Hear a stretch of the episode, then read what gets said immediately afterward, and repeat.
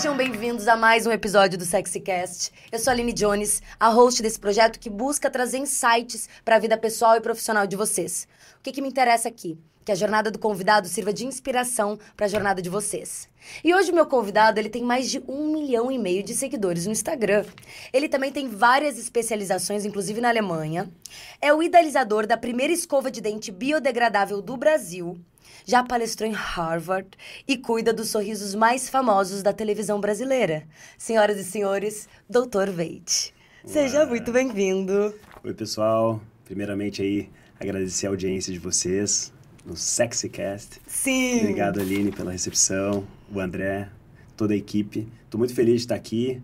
Vou levantar o tom, ficar mais sexy um pouco. Vou eletrificar. Vamos eletrificar um Afinal pouquinho. de né? contas, estamos aqui para isso. Muito feliz de estar aqui compartilhando com vocês. Acompanho a trajetória do que vocês estão escrevendo aí no Brasil e no mundo, né? Em breve chega esse Nobel, que eu tô sabendo. Então, tá? A gente tá aqui construindo essa ciência do comportamento humano, né? E fico feliz de estar aqui vendo isso acontecer aqui no Rio, o lugar que a gente escolheu para para desenvolver o nosso projeto, nossa trajetória e criar aqui um centro de referência para odontologia no mundo. Então, fico feliz de vocês estarem fazendo esse movimento, saindo daqui para o Brasil e para o mundo.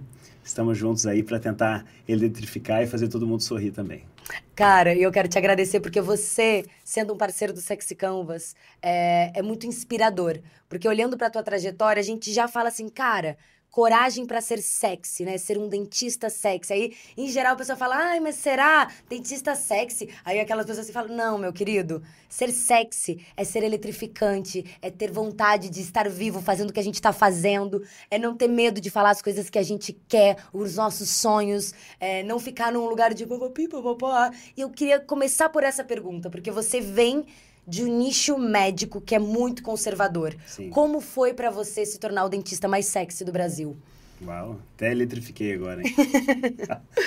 então, Aline, você sabe que é bastante curioso, né? A gente tem origens no Sul, né? Famílias mais tradicionais, criação, educação rígida. E meu bisavô, que veio para o Brasil, já era dentista, então eu já sou a quarta geração de, de odontólogos aí.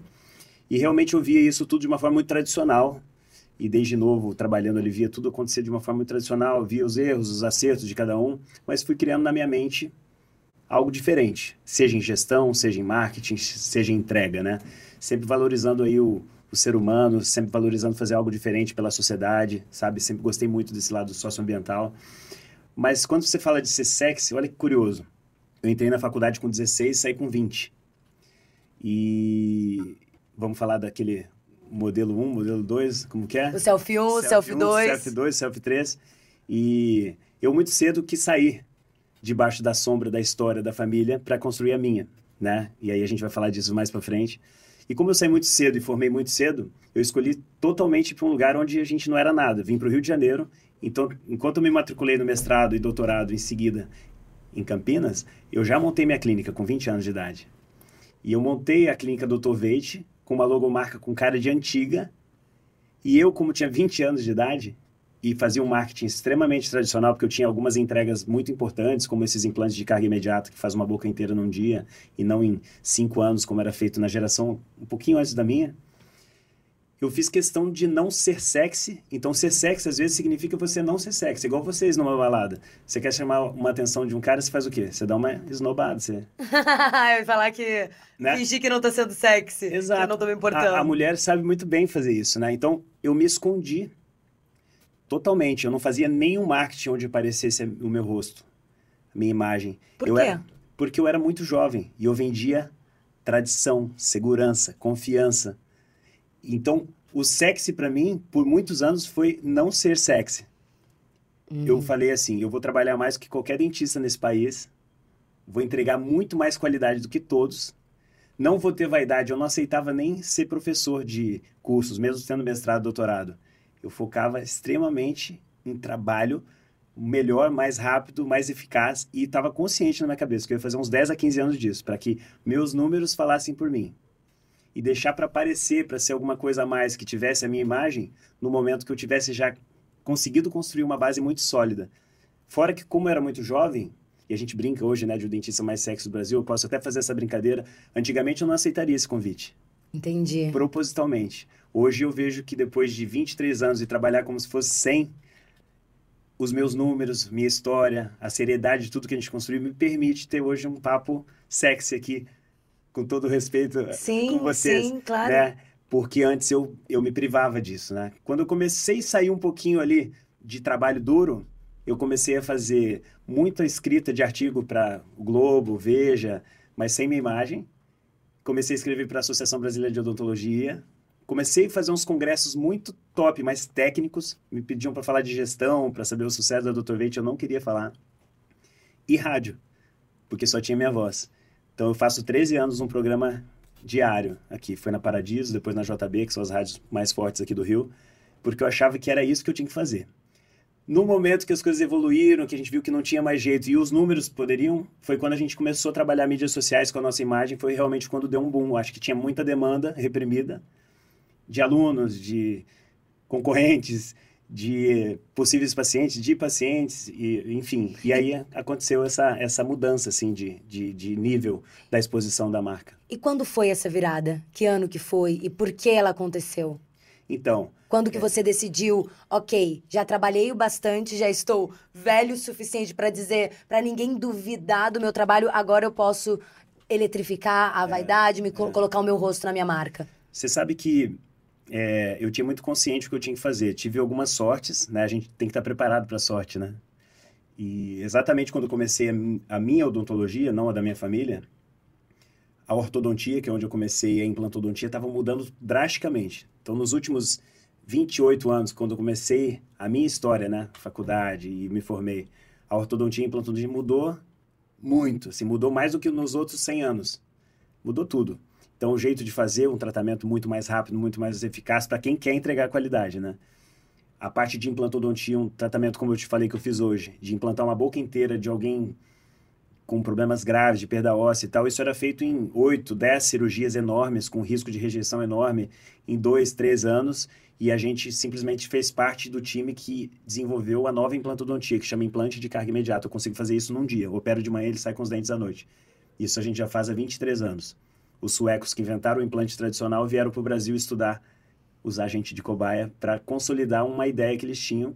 E, para minha sorte, eles foram para Bauru e Campinas, que é onde eu estava estudando, e eu estava pronto para encarar a sorte. Eu era o mais jovem, a turma tinha a minha idade hoje, entre 40 e 60 anos, e eu tinha 20 não dormia, só teve, só teve Obcecado. ideia. Obcecado. Então, enquanto eles testavam em 5, 10 pacientes, eu testava em 50, de um mês para o outro.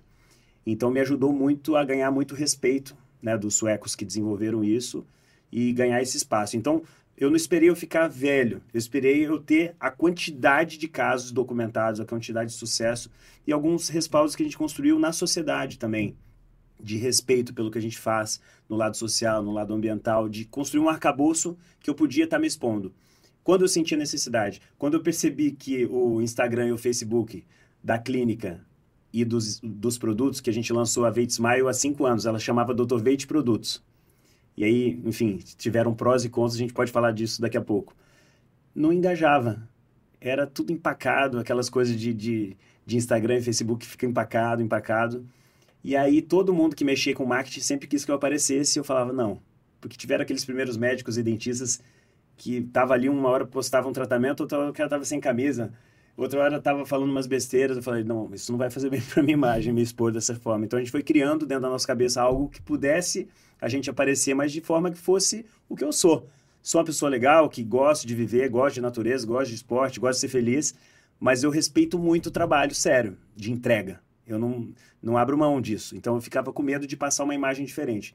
Teve um momento que as minhas próprias pacientes, às, vezes que eu faço lá, o pessoal jovem, né, que vai fazer lente, o pessoal que vai fazer orto com a minha esposa, mas eu tenho um pessoal de idade que faz implante total.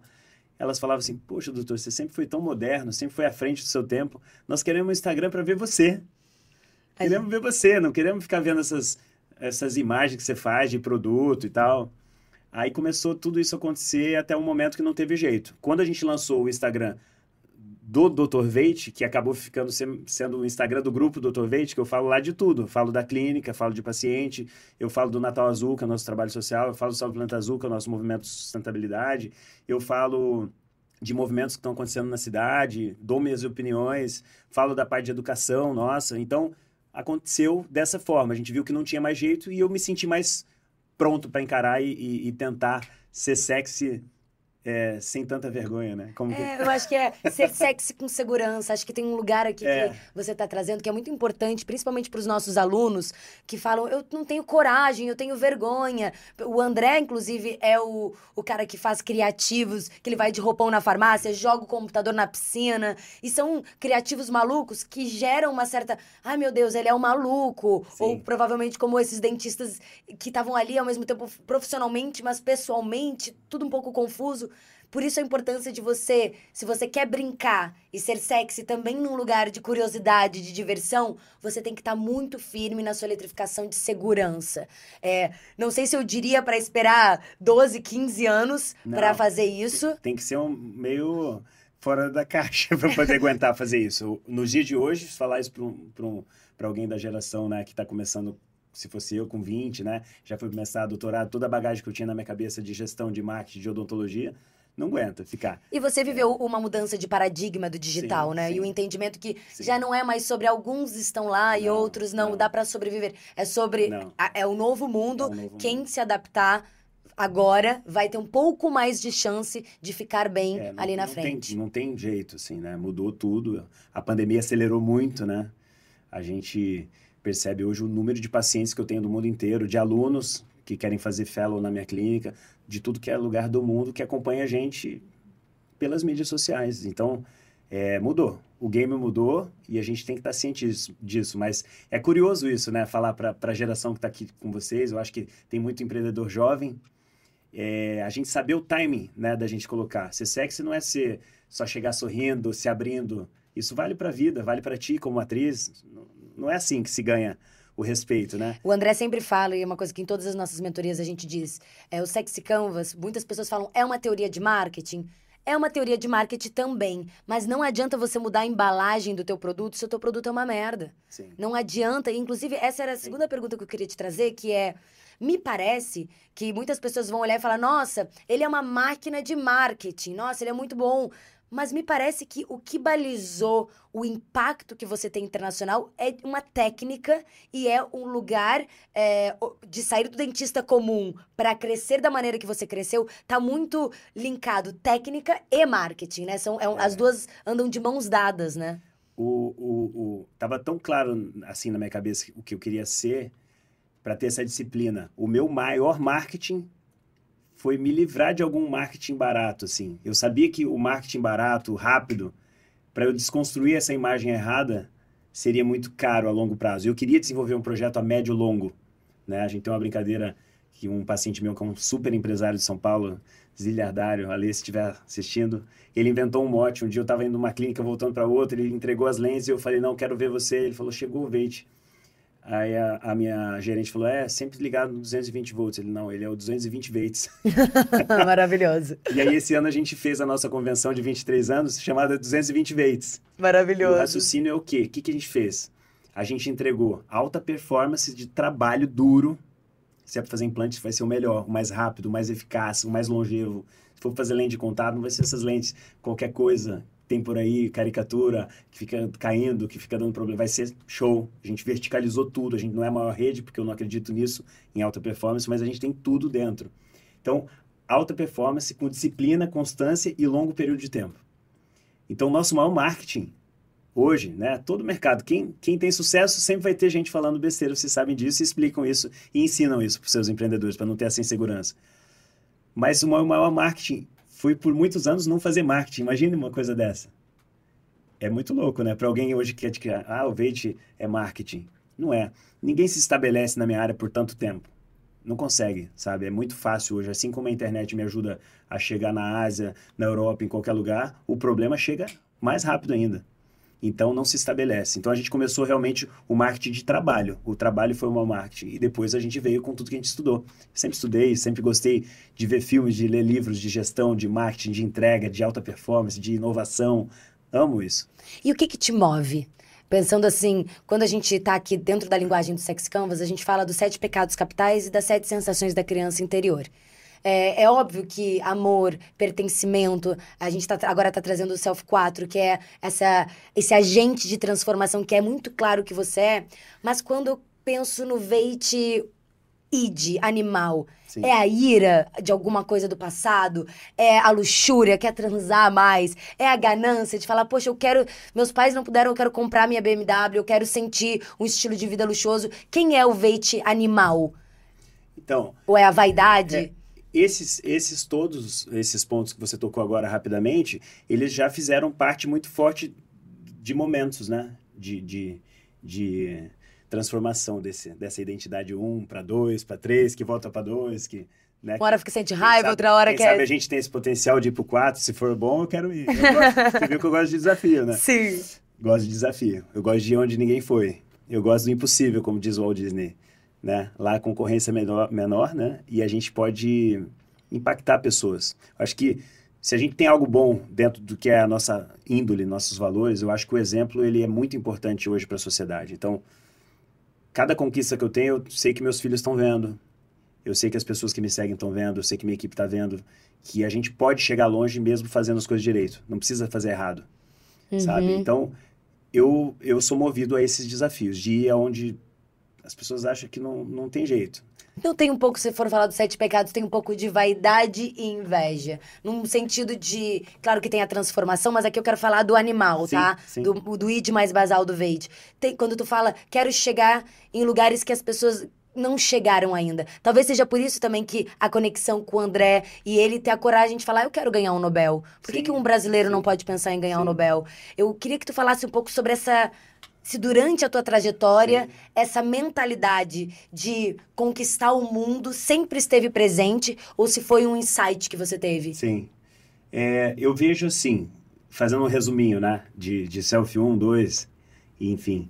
É, eu sempre fiz tudo muito cedo, sempre fui é, adiantado. Né? Na escola, eu era um ano e pouco à frente, porque a, a cidade que meus pais escolheram para morar lá para cima não tinha escola boa, e chegou uma escola ótima que era um ano e pouco à frente do meu eu entrei à frente. Meus amigos eram sempre mais velhos, eu gostava de ouvir as coisas mais velhas, eu tinha os grupos de amizade variados, os festeiros eram mais velhos, os estudiosos também eram mais velhos, sempre me desafiando nisso, né? As namoradas mais velhas, sempre tive esse negócio, assim, de querer estar um pouquinho à frente do meu momento. E dentro de casa, meus pais eram muito jovens ainda, quando eu, eu sou filho mais velho, então eu sempre tive muita ideia, sempre fui muito empreendedor e eu fui criado com muita rigidez. Meus pais me colocavam já para fazer o banco de bicicletinha com 8, 9 anos. Com 10 é, a 11 anos eu já fazia cobrança das casas de aluguel do meu pai. E tinha que cobrar, não tinha boleto na época, assim, você tinha que bater na porta e ser eficaz. Aí com 12, 13 eu já ajudava na, nos projetos deles de agropecuária, de reflorestamento, tava lá junto, mas não de patrão. Eu ia junto, se eu tivesse aprontando, ela mandava eu roçar junto com os peões, mandava uhum. ele eles me, me controlarem. Mas apesar de toda essa minha sabedoria que eu fiquei, eu com 14, 15 anos, eu podia tocar os negócios dele de, de frente já. Tava pronto, mesmo, pela pressão que eu fui colocado. Mas eu tinha muita ideia. Eu queria as coisas do meu jeito. Eu queria sempre fazer alguma coisa diferente do jeito deles, para o meu jeito. Como eles tinham muita força e não tinha talvez tanta sabedoria para segurar esse ímpeto, tinha muito embate. E eu não me sentia, eu sentia podado demais. Então, molecote de nada, mas eu não tinha um, um espaço para fazer as coisas do meu jeito. Eu podia trabalhar muito, entregar o que eles queriam exatamente. A lista, minha mãe tinha umas listas de caderno na mão, assim. Tinha que ser ticada toda, mas do padrão exato. Não podia ter muita inovação. E aí eu falei, ó, eu vou embora, vou fazer minha vida. 15 anos. Falando, não vai e tal. Acharam que eu era um daqueles meninos do interior que ia fazer tudo errado, besteira fora, gastar. Então me podaram, eu saí com muita pouca grana, foi contadinho e fui atrás dos meus sonhos muito cedo. Então fiz aquela. Isso tem uma explicação aí no Sexy Canvas de sair fora do ambiente confortável e ter esse desafio. Sim, que é um, todo grande empreendedor tem algo que move a mais do que o normal, né? Vou provar para minha família que eu dou conta de fazer mais do que eles, né? Ou seja lá qual for, né? Tem vários livros que falam sobre isso. Então esse Self 1 foi isso, o desafio pessoal de mostrar que eu conseguiria sem a grana, sem o nome da família no interior, aquela coisa que parece alguma coisa fora do normal, quando a gente sai para o mundo a gente que não é nada, né? Então esse foi o primeiro. E aí depois sim, você falou de sexo, de querer ter sucesso, de transar. Como eu saí muito cedo e sem grana e muito novinho, entrei na faculdade com 16, vim pro Rio falando porta, meus amigos eram surfistas, pegava onda, bronzeado, eu lá, 16 anos, não tinha carro, não tinha grana. E aí eu tive que me desafiar. Enquanto todo mundo saía pro shopping depois da faculdade, eu vi um anúncio um dia que contratavam alunos do último período da faculdade de odonto para dar palestras. E nessas palestras tinha a venda de uns kits de escova de dente. Aí tinha um amigo meu, o Cacau, que era surfista e tal, e tinha um Uno velho lá, tinha que ter carro também, a dupla, era uma dupla. Falei, Cacau, vamos fazer esse teste aí pra gente poder. Eu sempre fiz cursinhos no interior de oratória, de liderança. Minha mãe me colocava no curso Sebrae com o prefeito da cidade, eu novinho, no meio. Falei, acho que dá pra gente passar nesse teste. Ele falou, mas é do último período, pô. Falei, vamos lá, não falamos nada, fazemos o teste e vamos tentar. Passamos no teste, passou uns dois meses, o pessoal do último período falou, ah, esse Veite, o Cacau, eles são do primeiro período, falaram pro dono do, do curso, né? Falou, pô, mas são os caras que estão indo melhor aqui do grupo, não vamos tirar. Infelizmente, dois meses depois, o, esse dono desse curso teve uma perda importante na família, teve que voltar para São Paulo. Ele não quis deixar o mercado para o concorrente dele. Adivinha quem ele procurou para assumir o curso? Gente. Aí eu tava com 16 para 17, ele falou: Veit, eu não quero deixar esse mercado, você tem como tocar. Eu falei, pô, mas como eu vou fazer? Ele falou: não, você vai fazer o seguinte: fala com seus pais, você vai se emancipar, eu vou te ensinar. Aí eu montei o projeto meu no final do primeiro período eu já estava na liderança desse grupo e eu comecei a contratar os estudantes da faculdade para trabalhar. No final do primeiro ano eu já estava cabeludo, já estava malhando e já estava fazendo sucesso. Aí você começou a viver o lifestyle sexy. Já deu para curtir um pouco melhor, né, o Rio de Janeiro. Meu network melhorou, meu grau de exigência melhorou. Então, vamos dizer aí, comparando um pouco com o Sexy Canva, eu fui gabaritando do jeito que eu podia. E esse networking, lógico, ele leva a gente a muito muito mais longe. Isso né? que eu, inclusive, ia te perguntar, porque você é conhecido por é, cuidar de muitos sorrisos, né? Sim. Então, eu queria que você falasse um pouco quais são as pessoas que já passaram, que a gente conhece pela tua trajetória, e como você chegou até elas, como foi esse processo. Porque não é natural, né? Assim, esbarrei na Xuxa, oi, a Xuxa vem. Então, é. pra eletrificar a segurança, eletrificar a curiosidade dela, por exemplo, é, como você foi fazendo? Qual foi a primeira pessoa e como é a tua estratégia de networking? Pois é, eu acredito na verdade, assim, da gente ser de verdade. Quando a gente é de verdade, você passa por grupos, por experiências, por congressos que você conhece bastante gente, por experiências como essa aqui. E se você cria muito personagem demais, eu não acredito nessa conexão a médio ou longo prazo, sabe? E eu acredito em network, a gente ouvir, ver o que a gente pode fazer e ser a gente, ser a nossa verdade. Eu acredito que essas pessoas importantes, né, hoje que a gente tem muita gente legal, enfim, eu não faço muito esse marketing de, de ir atrás de personalidades para fazer, que muitas clínicas fazem, muito recém-formado faz, iniciante. Elas aconteceram de verdade, as pessoas vieram me procurar por várias questões. Você deu o exemplo da Xuxa, hoje eu posso dizer, ela se tornou amiga, embaixadora da Veit Smile, como presente para mim. A Xuxa foi como paciente, normal buscar. É, a Xuxa teve, eu acho que, mais de cinco indicações que falaram o meu nome. É, de pessoas muito importantes, muito, muito importantes para a vida dela, seja na área médica, né, maior, um dos maiores médicos do Brasil que cuida da família dela endossou meu nome. O Bruno e uma, uma feitosa que são da, da, da revista Wall, que cuidam da imagem dela, das fotos dela, falaram muito bem da gente. E ela foi pontuando. A Xuxa tem uma história muito delicada, assim, eu quando era baixinho, é que você é mais jovem, acho que você não pegou a fase Xuxa, você não tem essa noção não. do tamanho que ela tinha. Era um negócio diferente, muito diferente. E eu ouvia falar que a Xuxa tinha os dentes de leite, né? Que não ia nascer os dentes permanentes. Eu ouvia como baixinho. Nunca imaginei que fosse eu que ia ter que resolver isso, né? é, esses dentes de leite um dia, no meio Mas da pandemia. eram os dentes de leite? Ela tinha dentes de leite mesmo. Aquela história que a gente ouvia, tinha. E ela conseguiu ficar com de leite por muitos anos, mas teve uma hora que a gente precisou reabilitar aquilo. Só que a Xuxa é uma pessoa, além do tamanho dela, é muito exigente, é muito atenta, muito detalhista. O navio da Xuxa, que eu fui esses dias que ela fez 60 anos, as pessoas iam dormir, ela acordava quatro e meia da manhã, ia disfarçada, toda envelopada, assim, com máscara desse tamanho. Ela sentava o joelho no chão para mexer detalhes da exposição dela do, da Queen 60 que teve lá. Teve até uma homenagem para nós com o sorriso dela lá, fiquei super feliz. Ela mete a mão em tudo. Se ela viesse aqui hoje, ela ia te estudar de cabo a rabo, o André de cabo a rabo, todos esses conceitos, e indagar um monte de coisa. Sim. Ela é extremamente exigente e detalhista, assim. E ela tinha uns, ela tinha não, ela tem uns problemas de alergia. Então a Xuxa tratava aí com um dentista mais importante aqui do Rio dos anos 80, 90. Teve umas alergias, ela vai parar no hospital. Se ela comer um, um bombom de cereja desses que tem um pouquinho de licor, ela fica tem ah. um efeito rápido. Então ela tinha muito medo desses efeitos. Ela começou por muitos anos, acho que mais de duas décadas, a tratar só nos Estados Unidos. Lá ela também teve emergência e foi parar no hospital. Só para você ter ideia. Então o caso era desafiador e além de tudo era a Xuxa.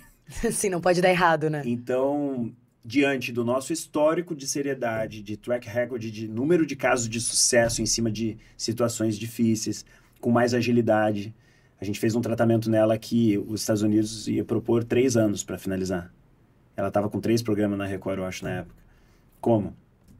Eu acho que essa é uma eletrificação muito específica. Eu acho que tem algumas eletrificações, principalmente para os profissionais liberais que estão nos escutando. Ah, eu sou dentista ou eu sou personal trainer, eu vendo a minha hora de serviço.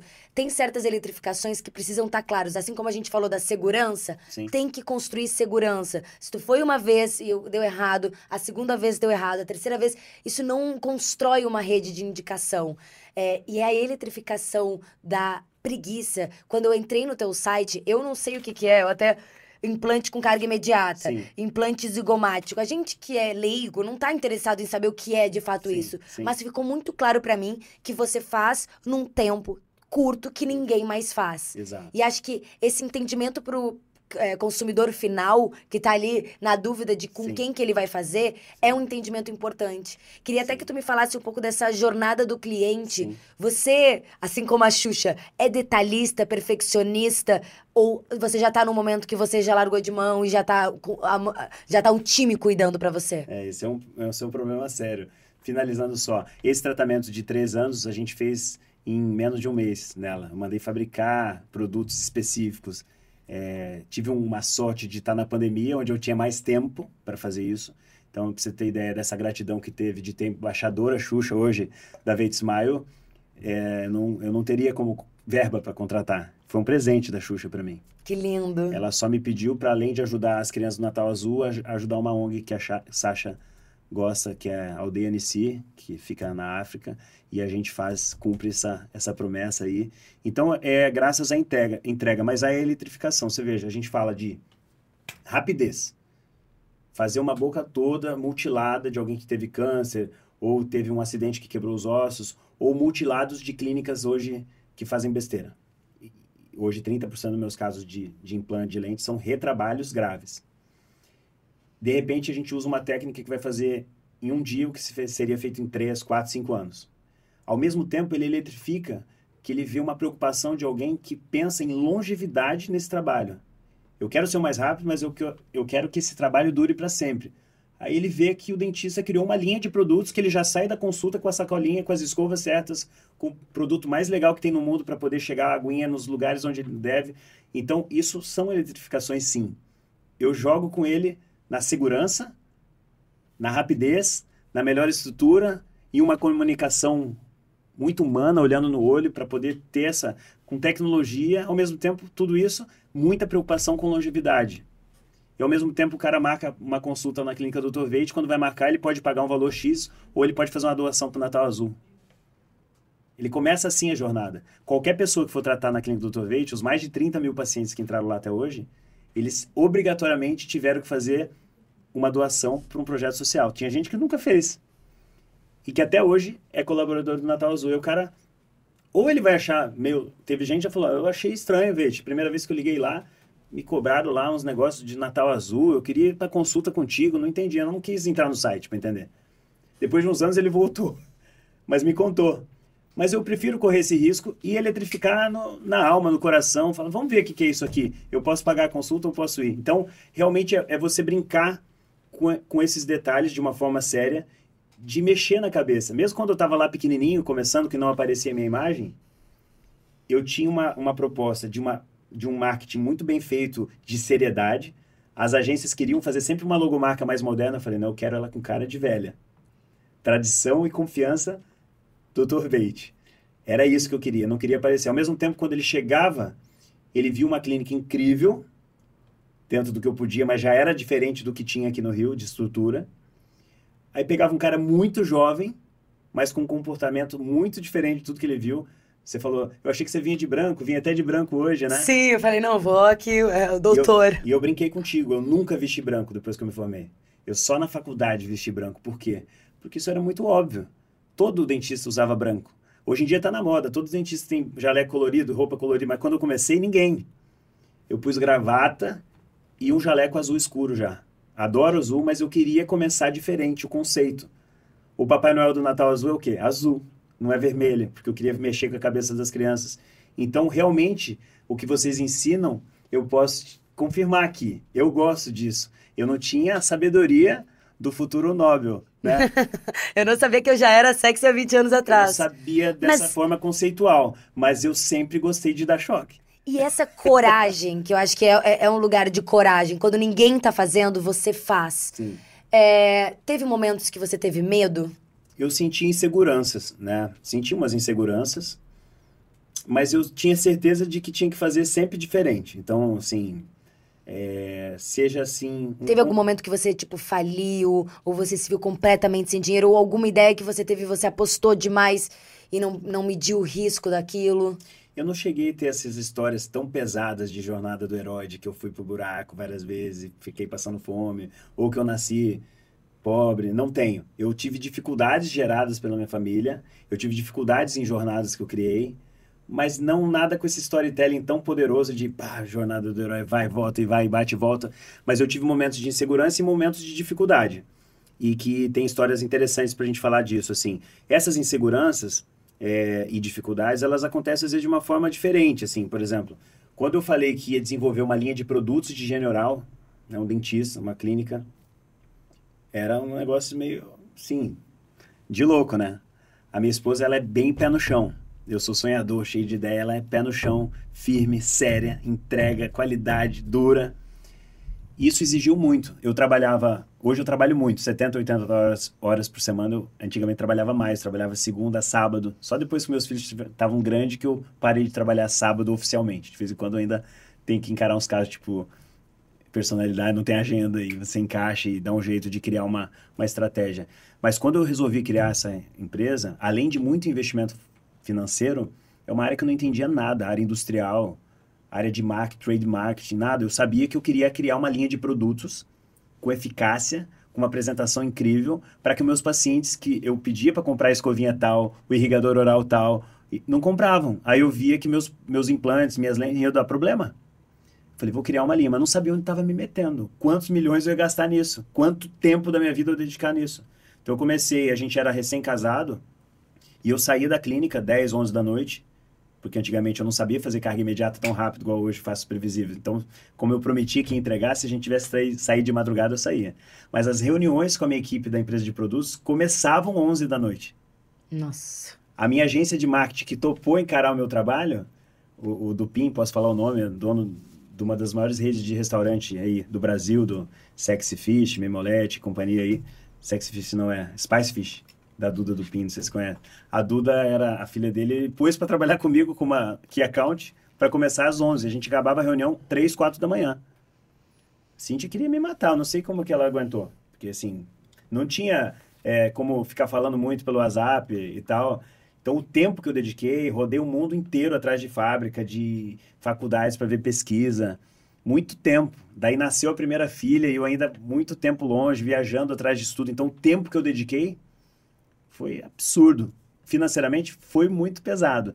E aí eu percebi que a marca que eu tinha criado, Dr. Veit Produtos, que era a mesma do Dr. Veit, a mesma da clínica Dr. Veit, depois de muitos anos eu vi que ela era um erro. Porque bastava um produto de milhares quebrar que eu podia ter um, um reclame aqui em cima do nome do Dr. Veit por causa de uma escova que quebrou no meio. Ou de um irrigador. Nossa. De quem que cuida de cada detalhe técnico da tua jornada como paciente. Imagine, não tem como, com milhões de produtos, um não dá problema. Tem um irrigador oral que é eletrônico que não tem como. Eu já estou na oitava versão dele, a gente vai melhorando, mas não tem. Você tem um índice lá, seja 2%, vai ser muito produto. Mas de repente aquele mercado que é novo, que tem um índice de. É... Tem um índice, qualquer produto, essa caneca vai ter um. Vai ter, mesmo com o Imetro, com isso. E aí a tua marca estava atrelada a isso, de repente o Reclame Aqui. Nossa. E você tem risco, aí você começa a ver isso. Aí depois você percebe que você está brigando com indústrias mega mundo. E Especializadas. Tá e você entra com um produto com a embalagem bonita, com a qualidade bonita, começa a se destacar numa rede. De repente, uma rede até que hoje já foi incorporada por um dos maiores grupos. Eu estava ali, primeiro lugar de venda naquela loja deles da esquina da Oscar Freire. E eu lembro que eles falaram: Ó, oh, você vai ter que ser retirado. A gente vendendo mais que todo mundo. O grupo viu, simplesmente o grupo tinha investido um milhão para reformar cada farmácia da rede e a briga é outra, sim. Aí eu comecei a bater murro em ponta de faca, vendo, até que um momento, teve um momento que eu tive uma proposta incrível de compra de 70% da empresa, pagaria todos, todo o meu investimento e sobraria, não ia ficar enorme, como o meu amigo Geninho da, da Neodente, que vendeu por um bilhão a empresa deles e é o dentista que eu conheço mais bem sucedido, mas ia ficar bem, bem, muito bem. Só que eu percebi que eu ia vender a Dr. Veit. Como que eu ia vender a Dr. Veit? Nossa, gente, que doideira, é óbvio. Aí a rede podia criar qualquer produto, qualquer coisa com o nome Dr. Veit. A base de tudo que sou eu, a clínica, tudo Aí eu falei, meu senhor. Então, não foi uma, uma perda assim dessa, ah, fui passar fome, mas foi duro. Eu acho, mas eu acho que é, é um percalço de CNPJ, mas é duro. Nossa. Tu tem uma proposta de milhões e tem que recusar porque tu tá dando muita coisa. Eu ia pôr tudo no jogo. Eu ia pôr o que eu criei que é a minha reputação, que hoje é o meu maior produto, é o meu nome. A gente fez semana passada uma reunião com um doutor que a gente está conversando de uma startup e uma das perguntas do André foi essa: vamos supor que dê certo, vamos supor que fizemos tudo bem. Qual é a chance de alguém com muito dinheiro, uma indústria que já está há um tempo fazendo algo similar, fale, hum, tá dando certo a ideia deles, vamos é, copiar o projeto e investir o triplo é, de grana? É, é importante que se pense isso. Às vezes não é só sobre ter uma boa ideia, não. sobre executar uma boa ideia, é entender qual é a chance de chegar um concorrente que vai simplesmente te massacrar, né? Então tem que, no meio do caminho, a gente tem que pensar nisso, né? Eu acho que, é, voltando nas escolhas, hoje as pessoas podem te hackear. Você, nós estamos aqui no, numa empresa sexy criada por um hacker, né? Que hackeia o que ele quiser. Hoje em dia, com inteligência artificial e tal, um menino, esses dias eu estava dando uma palestra, um recém-formado, ele falou: Doutor Veit, eu estudei tua trajetória toda, estou copiando tudo que você faz. Na lata, assim. Inclusive, todas as suas mais de mil dicas que você fez para o teu programa de rádio, eu já pus todas no chat GPT e elas já foram todas transformadas e eu estou conseguindo uma rádio na minha cidade para fazer exatamente o Sorria com o Dr. Veit com o meu nome. Ele falou isso? Falou na minha lata. O que mais que você acha que eu posso fazer que eu não tenha percebido? Me fala o que você não. vai fazer para que não, eu já copie. No meio da palestra. Então a pessoa consegue modelar, ela consegue ver tudo que eu trouxe, o meu tomógrafo, ela consegue ver que eu criei uma linha de produto. Agora vai fazer. Vai fazer sem se perder. E com o ser sexy que a gente fala também, tem algo que é qualitativo, né? Quando a gente fala, por exemplo, eh, as pessoas que trabalham com segmento de alimentos, é, você que tem um restaurante, uma padaria ou uma confeitaria, eu faço comida em casa, mas tem ali teu Instagram, vende a uh, marmita congelada. Tem um entendimento que é, muitas vezes os bolos, os doces são lindos, mas a gente fala, tá eletrificando vaidade, mas onde tá a gula? Porque eu não tenho só que ver que o teu bolo é bonito ou ver que o teu brigadeiro é, é diferente do, de tudo que eu já vi. E eletrifica vaidade, mas também eletrifica curiosidade, porque é algo novo, e diversão, porque aí usou matemática. Tem que eletrificar a gula. E aí, nesse sentido, você tem que ir atrás de referências de porn food. E o que, que é porn food? É todo um segmento do audiovisual Sim. que faz com que você consiga representar aquela comida sendo degustada. Sim. E aí, eu não só acho bonito, como eu tenho vontade de comer. Aquilo me eletrifica a gula. Então, tem esse tipo de hack. E é gula, né? Junto ali na imagem, né? No, e, e, no teu caso, é, me parece que uma das maiores eletrificações de segurança e vaidade é o antes e o depois. Sim. É o, a, o grande hack para principalmente dentistas, médicos. Mas como funciona essa questão do CRM, no caso de vocês, dentistas? Sim, sim. Como que é o conselho de ética? Porque também há uma mudança, o, esse mundo mais tradicional e conservador tem uma tendência a barrar o médico e o dentista blogueirinho, né? Como que você lida com... Você é um militante nesse lugar? Sim, é assim, o, o CRO, né, o Conselho Regional de Odontologia, ele brigou por isso e ele conseguiu esse direito. Então, na odontologia a gente pode fazer o antes e depois.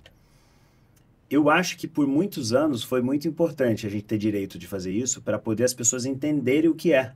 Porque às vezes a pessoa não consegue ver o, o cliente leigo. E por que, que é proibido? Eu não entendo. Por que, que o antes e depois seria na, algo na, errado? Na odontologia não é. Mas na medicina, segundo os conceitos éticos dele, é proibido. Então, uma área da medicina, por exemplo, que tem um embate muito grande com a odontologia, numa área que eu não faço, é a única área que eu não faço por uma questão é, de escolha de valores pessoais e, enfim, por tudo que eu acredito no macro, que é a harmonização facial. Eu faço tudo da odontologia gabarito, tudo. De 8 a 80. Mas a gente optou na Dr. Veit por não fazer harmonização facial. Quando os meus pacientes falam, mas você sempre foi pioneiro em tudo, não vai fazer? Eu falei, não, isso não. Eu gosto de fazer tudo que, se der um problema, eu vou resolver. O dia que eu tenho um problema e vai para um médico, não sou eu que estou resolvendo.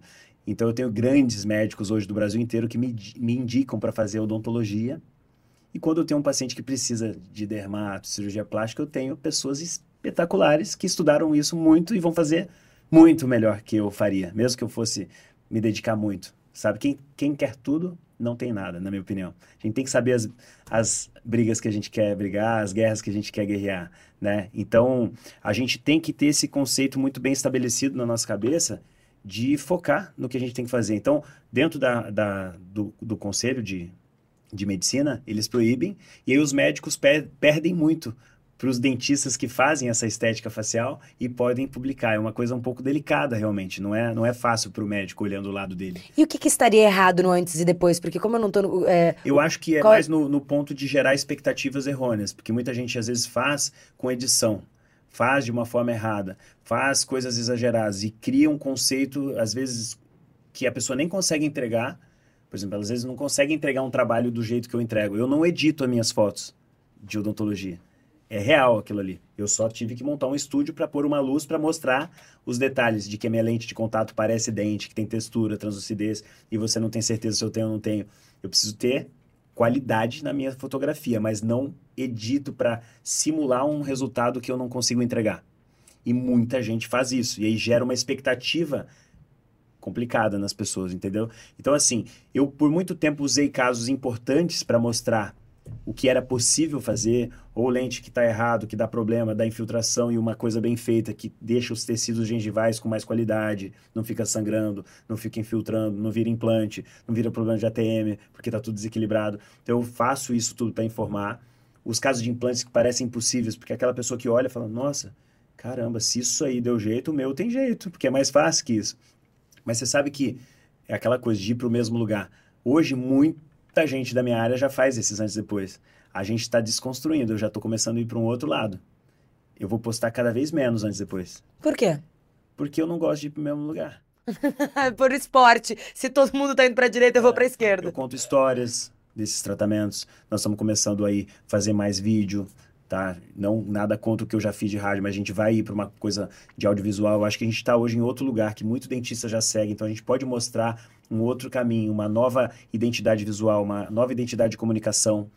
A gente não vai mais ficar dependendo disso. Esse hack a gente já dominou. Tem lá milhares no SEO quando puxa do Dr. antes depois do meu site e tal. Eu não preciso ficar só postando isso mais, sabe? Sim. já está indo para um lugar de, de comunicação, de orientação. Eu já estou montando a minha escola para ensinar Dr. Veit Philosophy para gente do Brasil e da América Latina toda.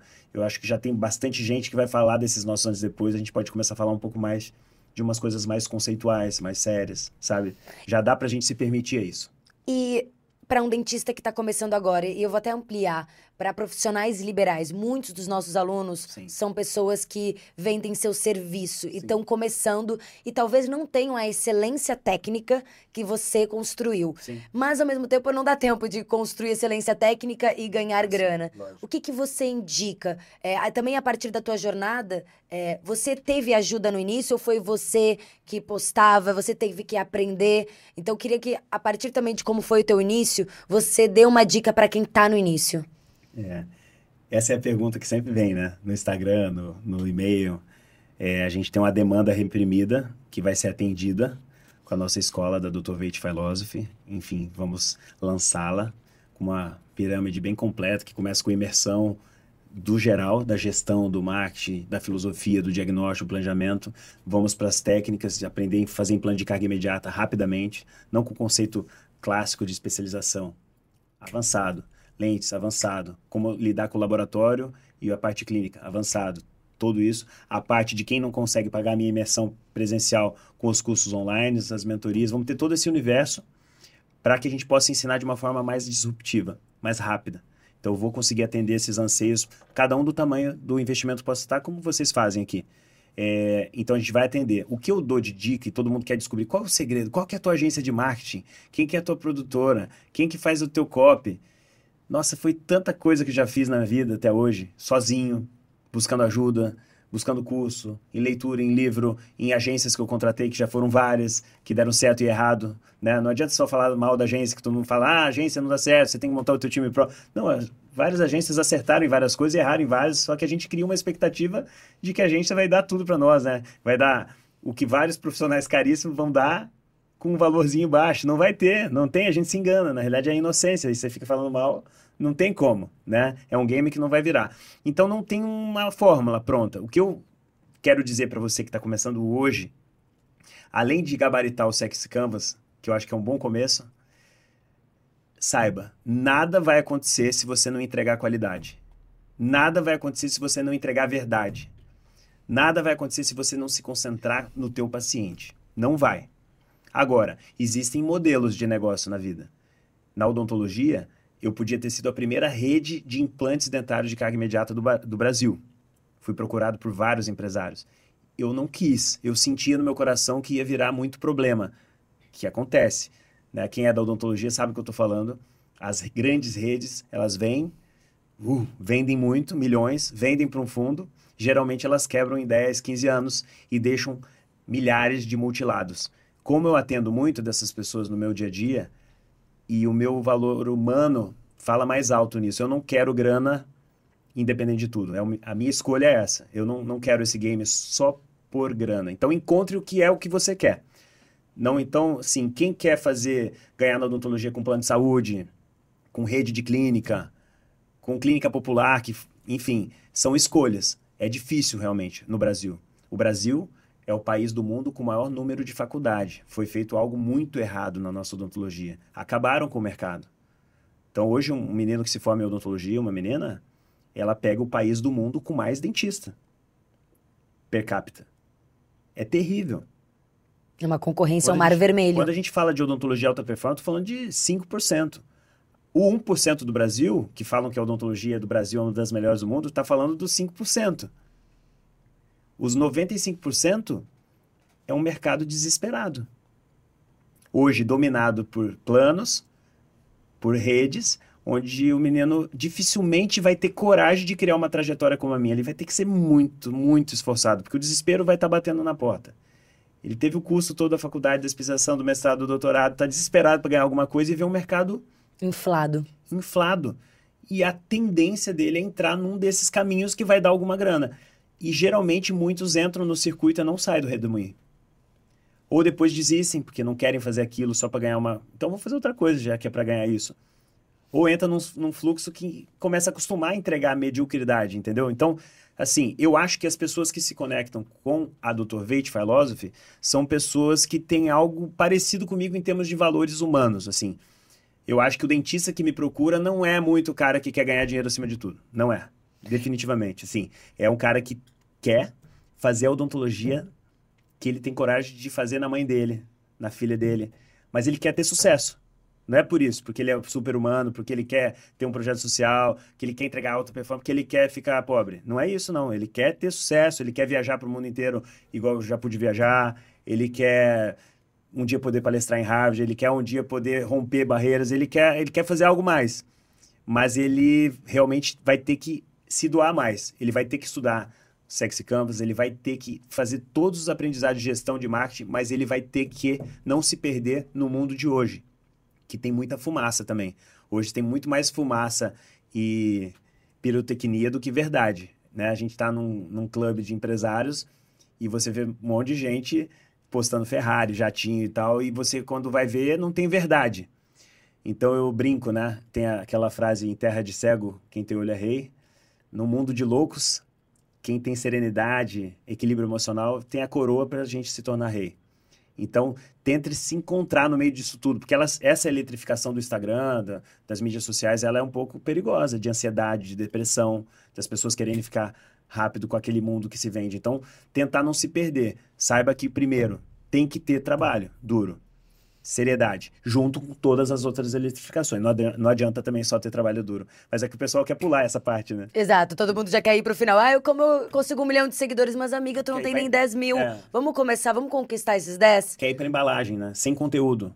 Sem o um mínimo de conteúdo. Não é assim. Eu acho que a gente tem que fazer o dever de casa também do básico. Eu acho que hoje, no meio desse monte de fumaça e pirotecnia, quando a pessoa consegue uma coisa que eletrifica, às vezes vê um cara como eu, ali centrado, aí eletrifica, vê tanta gente seguindo, vê um monte de gente interessante junto que gosta de mim de verdade.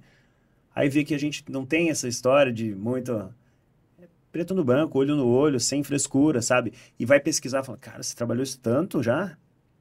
Eu, inclusive, né? queria, nesse lugar de trabalhou tanto, como foi a tua evolução financeira? Como foi tu, quando tu falou assim, cara, é, eu não vou pagar de pobrinho nem nada, mas quando eu vim pro Rio, não vim. Eu vim realmente para um lugar que não tinha nada da minha família. Verdade. Então, como foi esse processo de evolução financeira, assim, do ponto A ao ponto que tu tá hoje e aonde você tá querendo chegar? Quando a gente começou, como minha família tinha vontade que eu voltasse lá para tomar conta dos negócios, já estava na fase mais evoluída, eles ainda seguraram muito nessa questão de ajudar financeiramente. Então eu tive que começar de forma simples, bem simples. Quem hoje vê a Dr. Veit, né, vê todo esse histórico, não imagina que eu comecei num local simples da Tijuca, aqui no Rio de Janeiro, num sobrado, onde era lugar para clínicas dessas populares que fazem besteira, mas com a minha filosofia, com a minha comunicação, com o meu marketing, com a minha entrega. E eu consegui fazer isso ali girar rápido e ter giro mínimo para começar já a mudar. Em um ano eu já estava comprando uma casa que era uma das clínicas maiores que tinha no Rio, um casarão de 800 metros quadrados, lindo, maravilhoso. Me endividei para cara. Financiou. Financiei, confiaram em mim, dividiram sem financiamento de banco. Uh, sim, eu, as pessoas acreditam muito em mim. eu falei o que eu tinha, como ia ser, de seis em seis meses, durante anos, e acreditaram e eu honrei, sabe? E assim foi na minha casa, a minha primeira casa maior, e vários negócios que eu fiz na minha vida. Foi sempre escalonado, eu sempre tentei fugir do, do financiamento de banco de juros normais, eu sempre pus umas propostas mais claras e sempre funcionaram muito bem. Com sócios, então tu sempre encontrava um sócio investidor para falar. Eu Não, sem sócio, nunca tive sócio. A minha única sócia é minha esposa. Ah. Como vocês aqui, eu nunca tive sócio. Eu fiz investimentos onde eu paguei por isso. As propostas não eram para sócios era para os donos dos imóveis. Tá. Então não era vista nunca. Eu pagava lá em três, quatro, cinco, seis parcelas semestrais diante do fluxo que eu desenvolvia e a segurança que a gente passava. É, dentro dessa evolução, a gente foi inovando. Então, não era muito comum ali, no começo dos anos 2000, a gente ter aqui no Rio clínicas com uma estrutura incrível, com tudo que você possa ter, todas as especialidades. Mas o, o legal não é só ter todas as especialidades, a gente montou um modelo eu fiz mestrado e conheci minha esposa, que é uma ortodontista absurdamente fora da média. Ela dava aula para o nosso professor do mestrado. Espero que eles não fiquem tristes, mas tinha hacks incríveis. Ela estudou é, na Argentina, na época a Argentina estava bem. Então, para você ter uma ideia, uma especialização no Brasil, um aluno atendia três, quatro alunos, ela atendeu mais de 100. Era integral, é um negócio raiz. E aí fui trabalhar lá em Curitiba, que é um mercado duro, de qualidade, muita experiência. Quando eu a conheci, eu falei, nossa, não vou fazer ortodontia com essa ortodontista na mesma clínica, né? Aí ela assumiu a orto, que é onde a gente começou, que é a base de tudo, equilíbrio da mordida, oclusão, que eu devo muito a isso, ter começado não como reabilitador de lente, como implantodontista, comecei com o básico do equilíbrio, como um carro. Se não tiver equilíbrio, não adianta você trocar as peças, vai dar problema. Então a orto foi a nossa base, ela assumiu, me deu tempo de estudar muito todas as áreas. Então toda a minha bagagem de odontologia e os cursos todos que eu tive a chance de fazer me deu a chance de pegar esse monte de especialistas e ninguém entrou na clínica até hoje sem passar por mim. Então, a tua consulta, que às vezes você tem que falar de orto, de um implante, de um canal, e às vezes um dentista pedir para ir no melhor amigo da Barra e ir lá no Leblon, e do Leblon ir para Ipanema, até você voltar e fazer os exames, eu tinha isso tudo numa consulta. forte. Consultas longas as que eu faço, uma hora e meia, duas. Para resolver tudo Os num... meus dois, meu time aqui são pacientes meus, desde novos, ó. Aquele que está formando em medicina, a Lu, sabe como é a minha consulta, seja para quem for, para pessoa que às vezes está na cara que não está com condição naquele momento, eu trato igual. Igual. Semana passada voltou uma paciente que fez consulta comigo há 20 anos atrás Juntei dinheiro. e não tratou e voltou para tratar comigo. E falou, eu postei. Ela falou: meu esposo foi numa dessas redes, acabou de falir a rede, tá com os implantes tudo caindo, doutor. Vai ter que vir aqui para você fazer, mas eu falei que só faria se fosse contigo. Vem uns de 3, de 4, de 5, mas de 20. Me senti super jovem, né? É. Peguei a ficha antiga que eu não jogo fora, peguei a antiga e a nova e pus assim, tirei uma foto. 20 anos depois. Né? Então é a segurança que a gente passa. Então teve uma, uma grande inovação de fazer isso tudo acontecer. E nessa evolução, ela foi rápida. Realmente ela foi rápida. Teve um momento que a gente percebeu que todas as tentações que tinham, né? De virar uma rede, de virar um plano de saúde, o pessoal via esse meu potencial empreendedor. Mas a gente foi abrindo mão, sofria, não acho que foi fácil. Vim propostas absurdas para eu virar a maior rede de implante do Brasil, de carga imediata, que eu fui pioneiro, e eu abri mão da grana que isso ia dar. E você abriu mão porque, abriu mão porque é, no momento que você vira rede, você perde a capacidade de, de garantir a qualidade e a segurança do resultado. Para uma entrega A, pode ter ISO, pode ter tudo, é muito complexo, sim, porque a parte financeira, quando ela fica muito à frente da parte da entrega do tratamento na área de saúde, é Se difícil de vê, você é perceptível. É, é difícil. Então eu fiz várias simulações, eu sou amigo de um dos maiores franqueadores do Brasil, ele foi na minha clínica e falou, Veite, é, posso falar aqui, mandar um beijo para o Alan Guetar, criou simplesmente o WhatsApp para o Flávio Augusto, criou Habib's, Mr. Pizza, enfim. Falou, Veite, falei, ele falou, não é se teu negócio é franqueável, basta você me dizer se você quer franquear, eu vou dar um jeito de franquear. Eu franquio se quiser, rede de cemitério, eu franquio Eu dou o que meu você quiser. jeito. Mas quando ele foi lá na clínica, ser atendido como paciente, ele falou para mim, entendi tua insegurança. Você tem um mundinho aqui que você criou azul, tá tão amarradinho, tá tão bom, que eu tenho um pouco de receio de mexer nisso aqui. Mas dá para franquear, ele falou. Se quiser, a gente franquia. Mas você conseguiu construir algo aqui diferente, que é difícil de escalar. Mas você vai colher frutos de outro jeito lá na frente, grande. Então eu sei que eu não vou ficar grandão financeiramente com a clínica Dr. Veite. Eu posso me tornar uma das clínicas mais respeitadas do Brasil e do mundo. E ser disruptivo, inovador. Eu sei que não é nela que eu vou dar saltos financeiros como empreendedor que eu sou. Eu vou dar com a minha escola de, de negócios, da filosofia, eu vou dar com os produtos do Dr. Smile, eu vou dar com outras coisas que vão girar em torno desse universo. Mas eles geram. Meu networking é forte com várias pessoas, caso do Dr. Veite, da nossa verdade, da nossa essência. Eu não sabia onde ia chegar, não sabia que um dia ia ter uma internet que me joga essa essência para o mundo inteiro. Depois de muitos anos, eu vi que depois de abrir mão de montar a clínica em Dubai em 2007, que era um mercado absurdamente maravilhoso para mim em termos financeiros, mas a gente ficou grávido de uma menina, da Laila. O nome dela a gente viu lá, uma amazona que ganhava tudo, era Laila. Mas eu vi que não dava, a mulher lá não podia nem olhar no olho. Falei, como que não vamos? Mas era incrível para negócio, ninguém fazia implante de carga imediata. Foi difícil, ficamos amigo de um sheik, tinha que abrir uma clínica lá em Jumeirah Beach e tal. Mas abri mão, não queria criar minha filha naquele ambiente. Melhorou um pouco hoje pra você morar em Dubai, uma mulher. Mas na época, tô falando 2007, tava bem diferente de hoje. Hoje ainda não é moleza, mas é bem melhor do que naquela época, né? Mas assim, só fech- fechando isso, momento. Hoje a gente percebeu que, apesar disso tudo, de a gente ter visto que ia ser o Pitangui da odontologia e o Pitangui recebia o mundo inteiro no Rio, mas eu percebi que no Brasil o Rio é incrível, tem a bossa, me deu tudo que eu quis, mas o game hoje do Brasil tá muito pesado em São Paulo. Então eu tenho muitos pacientes meus importantes, não só por ser artista, formador de opinião, empresários potentes, pacientes que eu adoro, que continuam vindo de São Paulo para cá, mas fala, pô, Veite, o que, que custa você abrir lá uma base? Minha família toda ia tratar com você, meus amigos todos. Não tem essa tua entrega em São Paulo. Tô falando de São Paulo, serviço aqui do Brasil. E a gente vai ter que mudar o nosso conceito. Então, eu tive muito trabalho de, de entender que eu queria ser só Rio. E o mundo inteiro vem hoje para Dr. Veite, o Brasil inteiro. Mas eu percebo que eu não posso deixar de ter uma boutique Dr. Veite em São Paulo, como eu criei no Shopping Leblon. Então, a gente está fazendo esse movimento. gera uma insegurança? Talvez não tanto, mas gera uma mudança de paradigma de algo que eu tive muito trabalho de criar e tô tendo que me reinventar.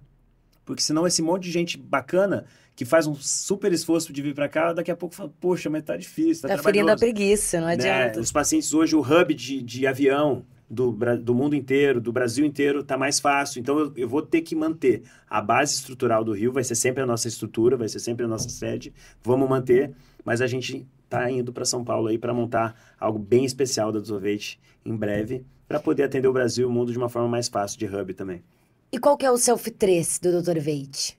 O que quando, porque me parece que os médicos, sejam esses médicos que estão iniciando a carreira, sejam os que já chegaram no lugar que você chegou, ainda existe uma dor, a gente tem aqui os sexy doctors, que é a dor de tem dinheiro, mas não tem tempo, né? Exato. né? E aí, é, ainda assim, vender a mão de obra é uma questão. Você depende das suas horas de trabalho. A gente está aqui à noite, você passou o dia inteiro trabalhando, e é o momento onde você olha para o digital e vê a capacidade dele de escalar e de fazer o dinheiro rodar. E aí você fala: hum, eu preciso não depender desse, de toda essa técnica que é o que me parece foi a grande construção sim, da tua vida. Sim. O self, esse é o Self 2, né? Você está ganhando grana. Alta performance, disciplina, longo período de tempo. Tá aí, vai tá aí. Agora, o self 3 é o hum. momento que você tem é. dinheiro e tempo. Sim. E aí, você consegue se vislumbrar nesse momento? Porque alguém que trabalhou tanto Sim. consegue se desprender? É, talvez essa é uma das maiores inseguranças minhas e da doutora Cíntia, né? A gente faz tão bem feito o que a gente faz e é a dor de quase todo médico e dentista, né? E área de saúde. A gente vende a nossa hora. Por mais que você apimente a tua hora, e tem um limite. E eu adoro trabalhar, eu adoro atender, adoro manter meu time no gás, elogiar, dar bronca, cobrar. Quantas pessoas são? A gente tem entre as duas clínicas mais ou menos 50 pessoas, contando todas as áreas, técnico, dentista, assistentes, laboratório. Adoro, tenho tesão nisso. Mas eu percebo que a gente vai tendo mudanças de pensamentos, né? Eu tenho meus filhos, minha filha está fazendo 15 anos esse ano. O outro tá fazendo 11. Você se arrepende de ter trabalhado muito? Por, Seja sincero. Pelo tempo dedicado a ele, sim. Eu não consigo comprar mais os, o tempo. Essa semana passada eu fui, eu acho que nas duas últimas apresentações que eu vou poder ver no meu filho na escola. E eu chorei de lembrar de todas que eu perdi. E eu não vou conseguir mais comprar. Então, se eu tivesse tido coragem de ser mais sexy, Antes, talvez eu tivesse comprado isso, porque tem coisa que não se compra, que é o tempo e os momentos, né? Então, o Self 13 é uma necessidade para os meus valores, porque eu acredito de ir a algum lugar que eu achava que era impossível. Então, eu acho que eu só vou conseguir é, ver valor hoje, não é só em sucesso dos meus negócios. Eu acho que essa rodinha eu já sei girar o que eu criei, assim. E já sei que eu tenho que manter sempre à frente, tecnologia, meu time. Você não tem uma melhor clínica, você está com a melhor clínica que um dia você achar que é a melhor clínica, ela cai. Ela é viva, é um organismo vivo, é um monte de gente viva. Se se acomoda, se alguém dá um exemplo errado e não, não, não toma um chacoalhão, a outro vai falar que vai fazer também. Então nunca, nunca, falo aqui para qualquer um da área de saúde, nunca ache que você tem a melhor clínica do mundo, porque o dia que você achar isso, é o tombo ali na frente. Tenha humildade e conquiste cada dia teu time para alta performance. Mas essa roda, esse game, eu acho que eu tenho. Se eu errar, eu estou errando ciente sabe? É, agora, o, o, game é o quê? É transformar tudo que a gente aprendeu, tudo que a gente colocou em prática de verdade, não só em fumaça e pirotecnia. Tem muita gente grande na minha área, na área de saúde, que você vai ver, não ter visto, como você está vendendo para eu ficar, se você não tem, você não é nem dentista, não fez tua clínica, como assim? A gente tem uma história, a gente tem verdade, a gente tem entrega, tem track record, e o nosso desafio hoje é elevar o nível da odontologia brasileira. E eu só vou conseguir elevar espalhando a nossa filosofia com a educação. O digital tá junto, tem o lado físico, vai ser o digital, né? É o físico, é o que vocês estão fazendo aqui, a gente tá tendo Sim. interação, mas está indo pro digital. Então, o Self 3 nosso, eu só vou ter o tempo que eu preciso para curtir mais minha esposa, viajar mais, curtir mais minha família, se eu tiver mais tempo. E para isso eu vou precisar que algo maior aconteça. Eu acho que o que eu tenho mais valor é ensinar para as pessoas o que eu aprendi a fazer esses hacks que a gente ensinou. Então, a comunidade da Dr. Veit Philosophy, ela vai ser muito poderosa em termos financeiros, mas ela vai ser muito mais poderosa em termos do que eu gosto de gerar, que é valor nessa jornada que eu tenho aqui, que é curta na Terra, né? Então, eu acho que vai ser o game mais eletrificante aí. Olha, dessa- você dessa acaba história. de descrever a junção do Selfie 3 e do Selfie 4. Eu queria te parabenizar, porque eu acho que nem você se deu conta, o André, quando assistir ao nosso papo, vai falar: Uau. Gente, esse cara. Porque o Selfie 3, só pra quem tá chegando agora, tá? Selfie 1, o apequenado, o cara que tá lá, família, Sim, quatro gerações, aquele peso. Aquela sombra, né? Aquela sombra, falando, Sim. meu Deus, eu quero. é, eu preciso sair daqui e começar do zero. Selfie 2, eu preciso ganhar minha grana, vou fazer a minha clínica, eu tô lá num sobrado na Tijuca, mas eu vou construir aqui tradição e segurança e ninguém vai duvidar do meu A trabalho. gente vai chegar no endereço ali mais nobre do- da cidade, no Shopping Leblon, do jeito certo. Exatamente, sério, sem né? ninguém duvidar de nada. E tratar o self as bocas mais difíceis e tal. Mas esse game tem uma hora que não, não basta, né? Ele, ele- e aí é o momento em que você tá num, no momento que você tá tentando conquistar o teu self 3 E isso eu acho genial, porque a gente às vezes fala com pessoas que são milionárias, mas que ainda não construíram seu self 3 porque tem algo na maneira como elas ganham dinheiro que ainda é do tempo passado, Sim, vamos colocar assim, sim. o físico, né? Sim.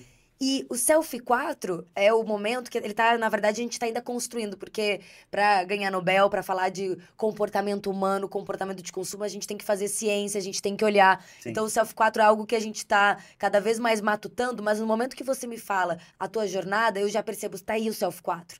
Porque o Self 4 é o momento onde tu te torna agente de transformação. Tudo que tu construiu, a mochila que tu teve que tirar do Selfie 1, Sim. é, todo o esforço e dedicação que tu teve que colocar no Selfie 2 para ganhar grana. Sim. É a virada que você tem que fazer pro Selfie 3, que é como eu vou fazer a grana escalar. Sim. O Self 4, ele vem pra falar, você, tudo que você aprendeu até aqui pode mudar outras pessoas. Pode o que é óbvio pra você, talvez seja um um um insight absurdo pra outras pessoas. Sim. E aí é o momento onde a gente fala da filosofia sex, é o momento onde a gente fala da filosofia Veit, que é o entendimento de que existe um- uma maneira que você construiu que ela é única. Sim. E essa é a tua metodologia, Sim. essa é a tua filosofia. E é o momento onde, de repente, é, é interessante isso, tá acontecendo a ciência, tá acontecendo agora, né? É o momento onde tu pega o teu Self 4 e é justamente ele que vai fazer a virada do teu Self 3. Porque não Sim. é passo 1, 2 e 3, Sim. é uma coisa cíclica. Pode ser alguma coisa diferente do que a gente tá acostumado a en- entender, né? Eletrifiquei. então, A responsabilidade aumentou, porque eu, eu vou ter que descobrir no, no- aqui no Canva onde tá esse... no Canvas, senão o André me mata. É, No, o Canva é aquele o aplicativo. Canvas. É o, É, que o nos- Canvas. Eu tenho que descobrir aqui onde tá as ideias malucas aqui, porque quando você fala que tem o 4 e que eu tô no caminho, eu já quero ser o 4 aqui. Eu quero ser o case de sucesso do Self aumenta- 4. Agora tá aqui sendo dito. Diz que quando você verbaliza para milhares de seguidores aqui, sexys do Brasil e do mundo, aumentou minha responsabilidade e eu sou movido a isso, né? É- é- é, seja para um curso que eu sempre quis fazer em Harvard e não tive tempo, né? O OPM, que você vai um mês por ano, e eu nunca conseguia tirar tempo para fazer. Eu sempre tive essa tara de ir para Harvard fazer um curso e não conseguia por causa do, do meu furacão. E de repente, né, a sorte aparece e eu sou convidado para palestrar em Harvard e conhecer o, o game de outra forma, de outro jeito, ser recebido de uma outra forma. E aí eu já tô vendo Harvard para meus filhos, né? Então você vê como que acontece a, a, a vida, né? E eu tô aqui num momento diferente. Estão, da pandemia para cá eu tive tempo para refletir, desandei alguns modelos de negócio, fiz umas mudanças, entendi como está o nome da Dr. Veit hoje para o Brasil do mundo, a necessidade de dedicar um pouco do tempo que eu dedicava para um modelo que já não estava funcionando muito para o nome que a gente virou e potencializando. Eu poderia ter lançado vários produtores de cursos online Infoprodutores, né? para poder lançar ali na pandemia. Eu estava com tempo, tava, dava para lançar, mas eu falei, não tá ainda do jeito redondo que eu quero. Que eu acho que é isso, inclusive, o que me surpreende, porque tem um equilíbrio em você que é. Tem um certo conservadorismo, assim, mas também uma coragem, uma disrupção. Sim. E talvez essa seja a alquimia que tá fazendo você passar pelos selfies de, com uma certa maestria. Sim. Que é. Quero me jogar, quero ser disruptivo, sou visionário, quero estar à frente, mas ao mesmo tempo, deixa, tá todo mundo indo, deixa essa onda passar para eu, como eu posso ir de um, de um jeito De completamente. É. É sofrido. O coração tem que aguentar, o emocional tem que aguentar. Porque muitas vezes eu acho que um dos sentimentos dessa postura, né? Um dos sentimentos que você acaba tendo que vivenciar é: tá todo mundo na crista da onda. Será que eu vou perder essa onda? É. é difícil. Você tem que. É sofrido, não é mole, sabe? Você... E você já teve muitas sensações de tipo, putz, perdi a crista? Ou você sempre se reinventou falando. Eu, eu, tenho essa sensação de perder negócios, né? Por exemplo, de ter deixado de comprar a sala no Shopping Leblon que eu tô hoje, que é o metro quadrado mais caro do Brasil. e, pô, tive que ir para lá mesmo assim, depois de valer cinco vezes mais. Mas eu, eu não vi nenhuma onda assim que a gente deixou que eu tenha me arrependido de ter feito do jeito que eu fiz, não, sabe? Eu não tenho. E a, algumas que eu me lancei rápido também, que eu tive segurança de lançar antes de todo mundo e colher os frutos disso e tomar as pancadas disso, né, de ser inovador e disruptivo, eu também não me arrependo, sabe? Então, teve, não é em tudo que eu me segurei. Teve coisas que eu me, me joguei. Então, quando surgiu o implante de carga imediata, que até meu pai e meus tios falavam, tá louco? Esse tratamento que eu faço em cinco anos, você vai fazendo um dia, vai cair tudo esses implantes. Se meu pai e meus tios falavam isso, imagina o que, que os concorrentes do Brasil falavam.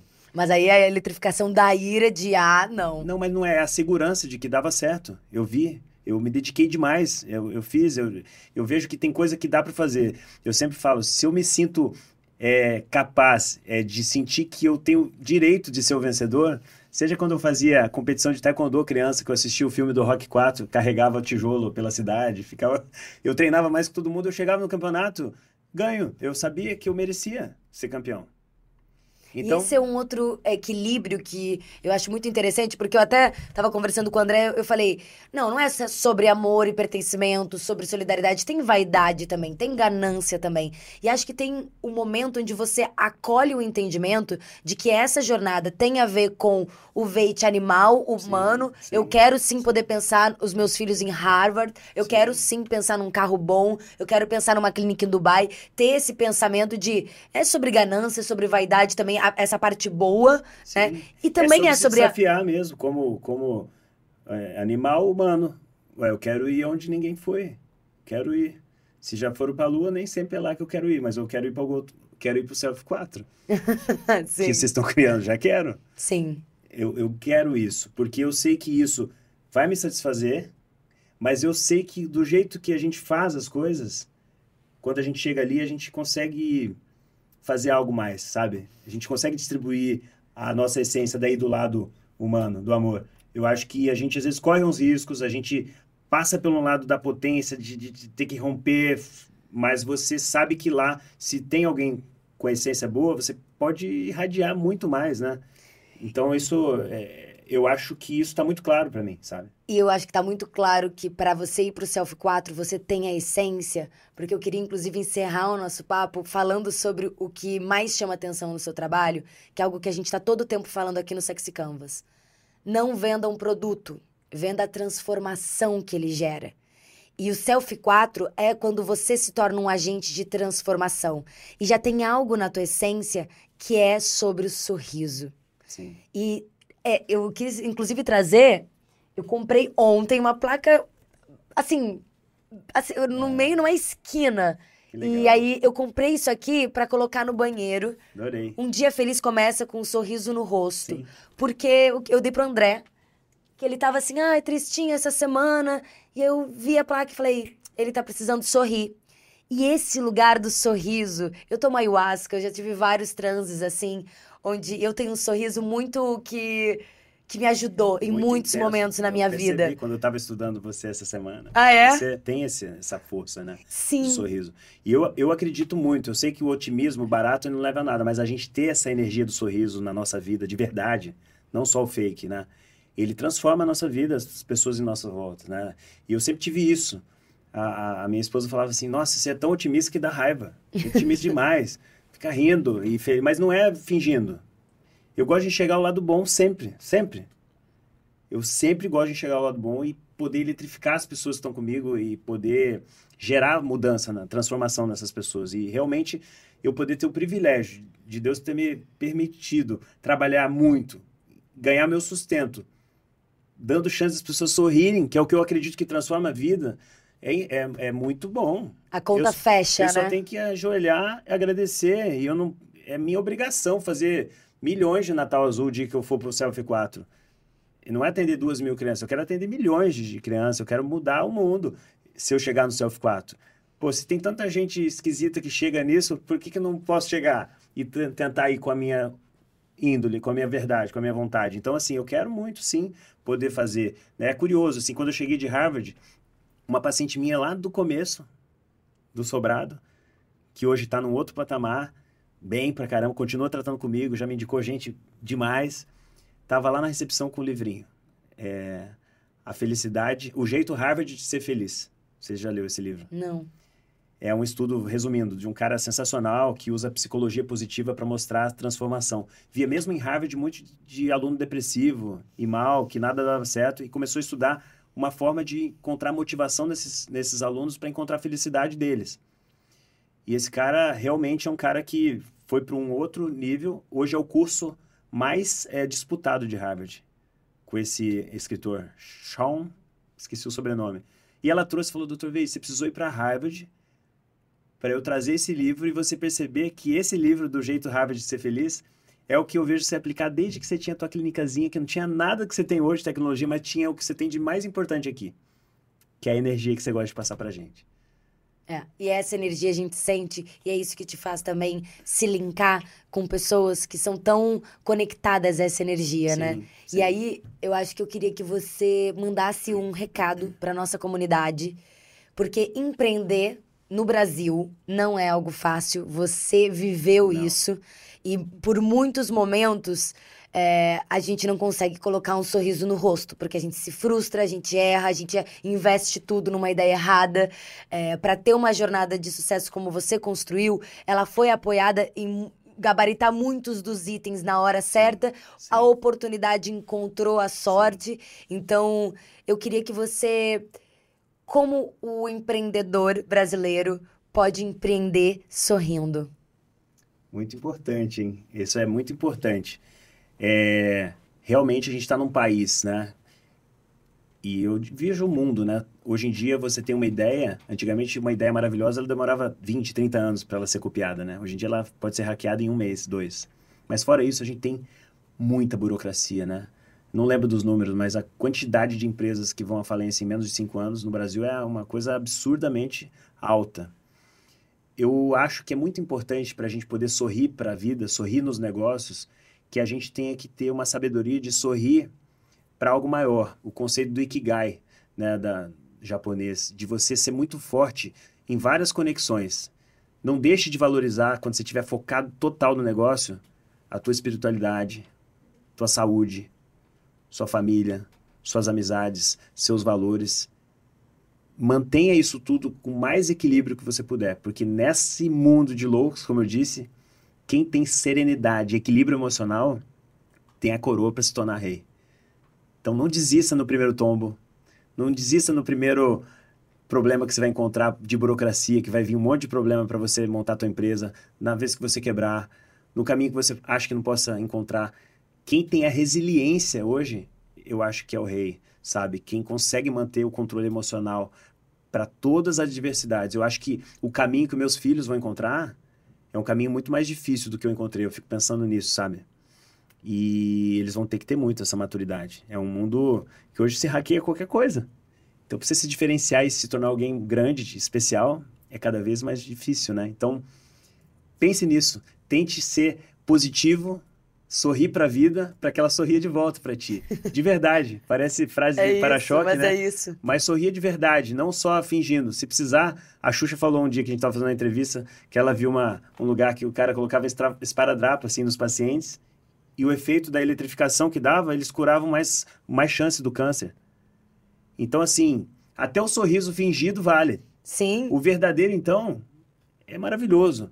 Você está aqui hoje, trabalhou 15 horas e tá aqui me dando esse sorrisão maravilhoso, tirando essa essência. Então, isso não tem preço do que tá aqui, assim, morta e tal. Você tá tirando força da eletricidade sexy aqui, mas tá, tá, tá vindo. E eu tô eletrificado e tô aqui mandando o meu melhor sorriso para vocês, até porque é a minha obrigação. Tô aqui no Sexy Cash, com a Aline, com o André. É o mínimo que eu posso fazer, é tentar dar o meu melhor, que é o que eu sempre tento fazer de verdade. E sorrindo, né? Povo, se cair, se tropeçar, se a vida te derrubar, se tomar uma vaca, se for atropelado, respira fundo, levanta e levanta sorrindo, porque a força que o sorriso tem é uma força que a gente não explica, a gente só sente. É isso, povo. Isso. Valeu! Ah, gente, se inscreve no canal, ativa o sininho, segue Dr. Veite nas redes sociais, comentem aqui no, no nosso vídeo o que, que atravessou vocês. Se vocês tiverem dúvidas também, nos escrevam ou mandem direct pro Dr. Veite. Graças a Deus a Filosofia Veite tá chegando aí para poder ampliar e colocar toda a força que você tem Sim. aqui no ao vivo, dentro do digital. isso é Conta com a gente para te ajudar a gabaritar isso e entrar no mundo digital com força, porque a gente também acredita que a educação, é, a gente acredita que o conhecimento liberta, Liberta. e a gente quer ver muito Selfie 13, muito Selfie 4 andando por aí. Responsa. Espero que esteja acontecendo primeiro. Vamos eletrificar aqui, ó. 4 por aí. Muito Beijo, bom. Obrigado. povo!